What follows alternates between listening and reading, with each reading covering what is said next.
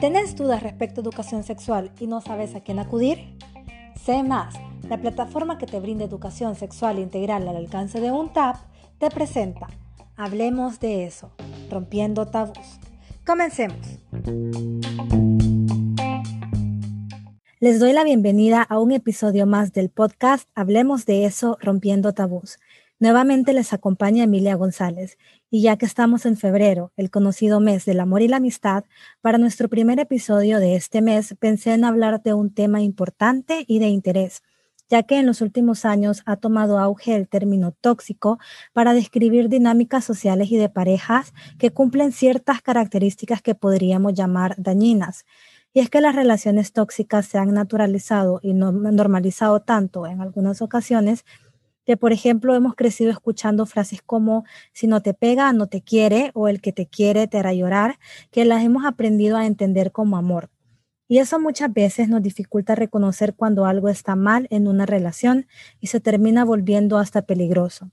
Es por ese motivo que para hablar sobre las relaciones sanas y tóxicas he invitado al licenciado Mauricio Pastrana, quien es licenciado en psicología y que nos ayudará a aprender más al respecto. Licenciado Mauricio, bienvenido. Gracias Emilia por la invitación. Yo soy licenciado Mauricio Pastrana, soy psicólogo, graduado de la Universidad Católica con una maestría en adicciones de la Universidad de Barcelona y un máster en recursos humanos de Unitec Honduras. Eh, Llevo sobre seis años de experiencia clínica y educativa, por lo que este tema, llámese relación tóxica, llámese problema de pareja, es un tema que se ha venido dando desde siempre, pero que nos da pena o no sabemos cómo abordarlo. Agradezco la invitación, Emilia, porque sí, eh, este tema es de suma importancia, especialmente en los jóvenes, debido a que no sabemos reconocer una relación sana. Muchas gracias, Lick. Es un gusto que nos pueda acompañar hoy. Y para comenzar a hablar del tema de hoy, me gustaría que comenzáramos hablando de las relaciones sanas, como menciona.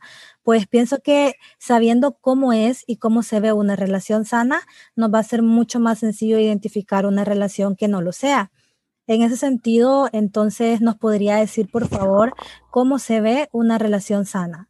Una relación de pareja sana es algo medio difícil de definir, ya que sanas da la falsa impresión de que existen relaciones perfectas, lo que realmente es alejado de la realidad. Todas las relaciones tienen sus defectos y debilidades, porque son, las personas no somos perfectas. Lo importante es que en la relación, hayan debilidades o no, se pueda trabajar, reconocer y se puedan atender de manera positiva las debilidades y dificultades, no que las abordemos de manera negativa llevándonos a celos, llevándonos a problemas de comunicación.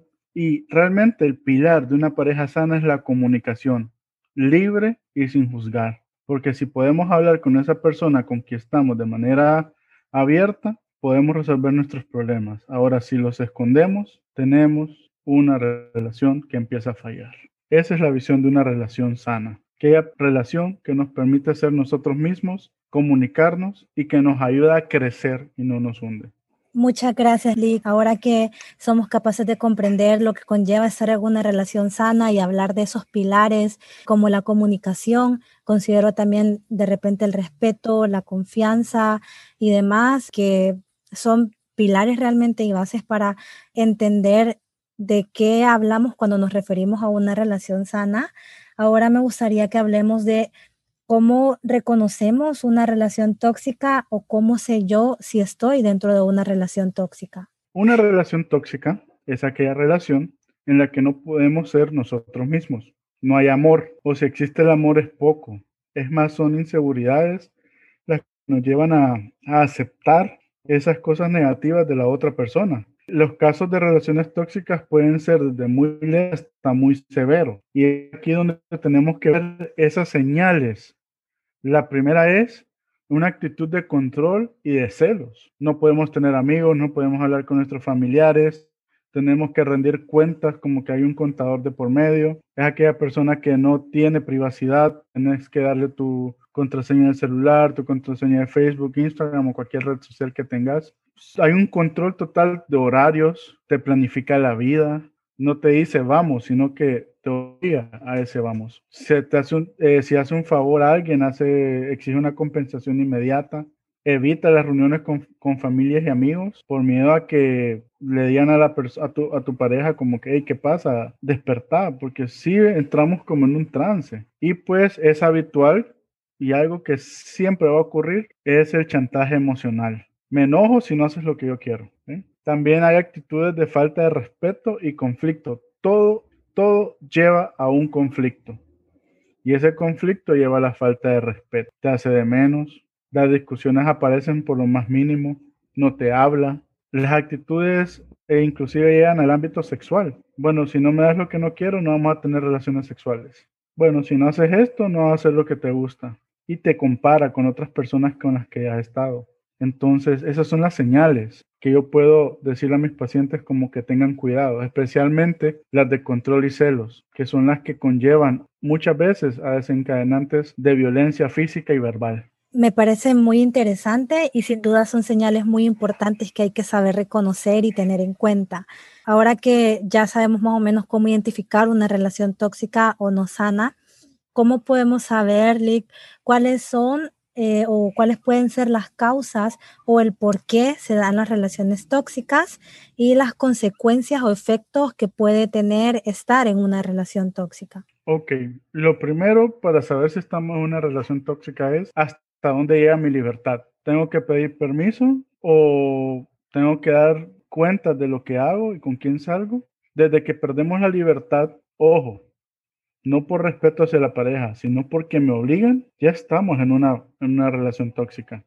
Si ya no puedo salir con mis amigos, si me prohíben tener amigos o amigas, ya estoy en una relación tóxica. Si no puedo tener una red social, si simple y sencillamente parece que fuera preso eh, con una misma persona o que estoy amarrado a una persona, no por amor, sino por miedo, y si ya existe el miedo, estoy en una relación tóxica y aquí podemos hablar, por ejemplo, de las inseguridades eh, personales, de la falta de, autoconfianza, por ejemplo, autoestima baja.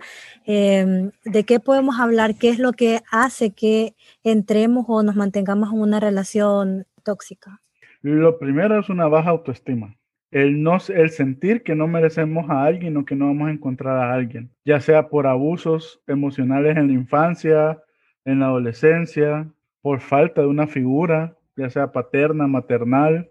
Estas inseguridades que van creciendo en nosotros por rechazos, por bromas, inclusive, o sea, o por ejemplos que hemos tenido en la familia. Vas a quedarte como tu tía solterona vistiendo santos. ¿Cuántas veces no he escuchado yo esa frase? El, el miedo a qué dirán si no me he casado a los 30 años, a los 25 años. El miedo a fallar como persona, porque para muchas personas el estar en una relación es lo más importante, más allá de su bienestar físico, emocional, económico. Si no hay pareja, no estoy en nada. No existo como persona. Entonces, hay un montón de causas que nos pueden llevar y las consecuencias son, son bien fuertes. Por ejemplo, la pérdida de la autonomía, el miedo, la violencia física y el continuar con la denigración de mi autoestima porque para que una persona salga de una relación tóxica se necesitan años de terapia, meses de terapia, pero también eh, necesito que exista el yo quiero salir. Y de ahí, después de salir de la relación, es que empezamos ya a primero amarnos a nosotros mismos para poder antes, antes de empezar una relación. Porque si nos amamos, no vamos a tener ese, esos conflictos con estas personas tóxicas. Se puede dar de que y tal vez es un mal ejemplo, pero es el, que, el más común en nuestra sociedad. Los hombres buscan a las personas con baja autoestima para poder conllevar una relación en la que todo van a aguantar. Las chicas, o al revés, he visto casos de mujeres que se aprovechan de hombres, pero sí la causa y las consecuencias van de la mano. Sí, creo en que. Una relación tóxica. Las relaciones tóxicas se pueden dar incluso en cualquier tipo de pareja. Podría ser relaciones entre parejas del mismo género o donde también se pueden dar dinámicas tóxicas. Y mm, es algo que, como usted ya mencionaba, no tiene mucho que ver con el género de la persona, sino más bien por cuestiones internas o individuales, como las que ya nos venía mencionando. y quiero agregar algo. Las relaciones tóxicas no solo son de pareja, también existen familiares Y de ahí muchas veces vienen el problemas con las parejas tóxicas porque vimos en nuestra casa, es lo que vimos, es lo que aprendimos y es lo que vamos a vivir. Entonces, sí, las relaciones tóxicas no tienen sexo, puede darse en cualquier lugar. Y también en el círculo de amistades creo que se pueden dar relaciones tóxicas eh, con las personas con las que nos relacionamos. Exactamente. Eh, siempre ese amigo que es más apegado a uno y que parece que vive una relación implícita y que si uno se junta con alguien más ya empiezan aquellos celos. Y, y, eso es enfermizo porque ahí es donde vemos la inseguridad, donde nosotros somos seguridad para alguien, ya vamos a empezar a tener este problema de relaciones tóxicas con amigos. Porque sea como sea, uno tiene que buscar ser su propia seguridad. Pero si ya dependemos de alguien más, no vamos a dejar ser a la otra persona. No sé, pero no sé si a ti te pasa, pero a mí me ha pasado un par de veces que varios amigos han reclamado del por qué salgo con otras personas que tal vez a ellos les caen mal. Entonces, eso deja, ya empiezas ahí a, a ver qué es. Y eso puede ser un indicativo para poder ayudarles a ellos, porque ahí es momento de ir al psicólogo, que no puedes tomar una persona como tuya. Sí, súper de acuerdo. Y Lick, hace un tiempo había escuchado yo esta analogía que me pareció bien interesante, que hablaba sobre pasar del mito de la media naranja al mito de la cereza, porque estamos bien acostumbrados a escuchar mucho esto de encontrar nuestra media naranja, como si fuéramos mitades incompletas que necesitan o que dependen de que alguien más llegue para que nos complete y para que estemos bien dando a entender de que siempre nos va a hacer falta algo. Y pienso que es una comparación o una analogía que puede entrar dentro de esas dinámicas o reproducir esas dinámicas tóxicas en las que nos relacionamos. Entonces, hablaban acerca de pasar a la analogía de las cerezas, que las cerezas, pues en cambio, ya son frutas enteras por ellas solas y que están unidas por este palito que es la relación. Entonces, si somos capaces de poder cambiar ese enfoque o la manera en que lo vemos, creo que también somos capaces de cambiar las dinámicas en las que nos relacionamos. En ese sentido, y a partir de esto, ¿cómo podríamos cambiar nuestro enfoque y comenzar a construir relaciones más sanas con las personas que nos rodean? Para empezar, pues sí, el mito de la media naranja es un mito que realmente fue una campaña de marketing muy exitosa, pero en realidad eh, no es así. Me voy más con la analogía de la cereza, como tú dices, porque para poder estar en una relación, primero nosotros tenemos que ser un todo. Y la psicología de la Gestalt lo dice. Para poder estar con alguien más, tenemos que realmente ser completo en todos nuestros aspectos. Obviamente vamos a tener nuestras debilidades, nuestros defectos, pero si más allá de eso tratamos de ser una persona completa, vamos a poder estar con alguien más y apoyar a alguien más. Porque una cosa es, busco a alguien para que me apoye, a, para que me apoye solo a mí, que no exista ese dar y recibir, sino que solo exista recibir, aún vamos a dar 50-50, 50-50 en una relación. Entonces sí, en este aspecto, la media naranja viene a ser un estereotipo ya obsoleto en una, en una sociedad donde ya nos vemos más como personas completas. ¿Y qué pasa?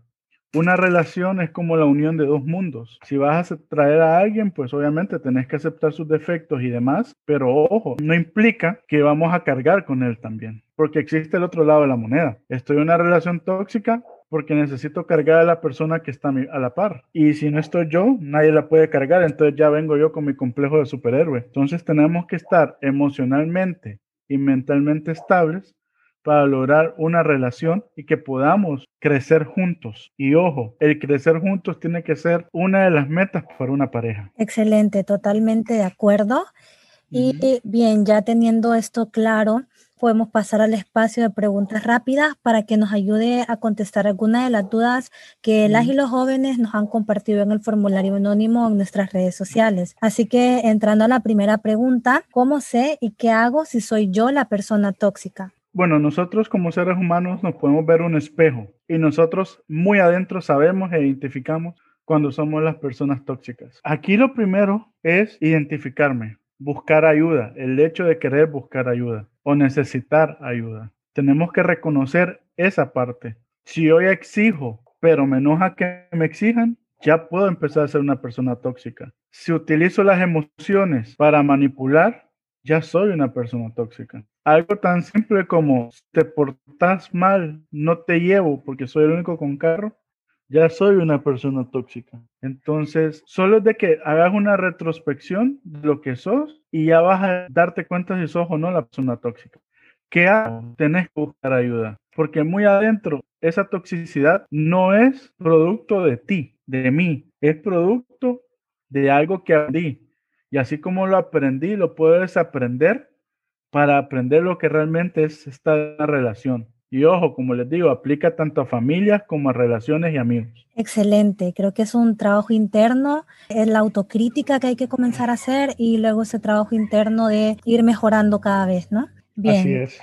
Eh, la siguiente pregunta sería, ¿cuál es la mejor forma de mantener activa la relación? Ok, la comunicación no debe fallar. Si no hay comunicación, no existe una relación. Con la comunicación viene la confianza, con la comunicación viene la armonía, con la comunicación viene el amor. Si quiero mantener una relación, tiene que haber una buena comunicación. Y no solo comunicación egocéntrica, solo yo, yo, yo, yo, sino que tiene que ser nosotros, nosotros, nosotros, nosotros. Porque ya no somos una persona, somos dos personas hacia un mismo objetivo. Excelente, muchas gracias, Lee.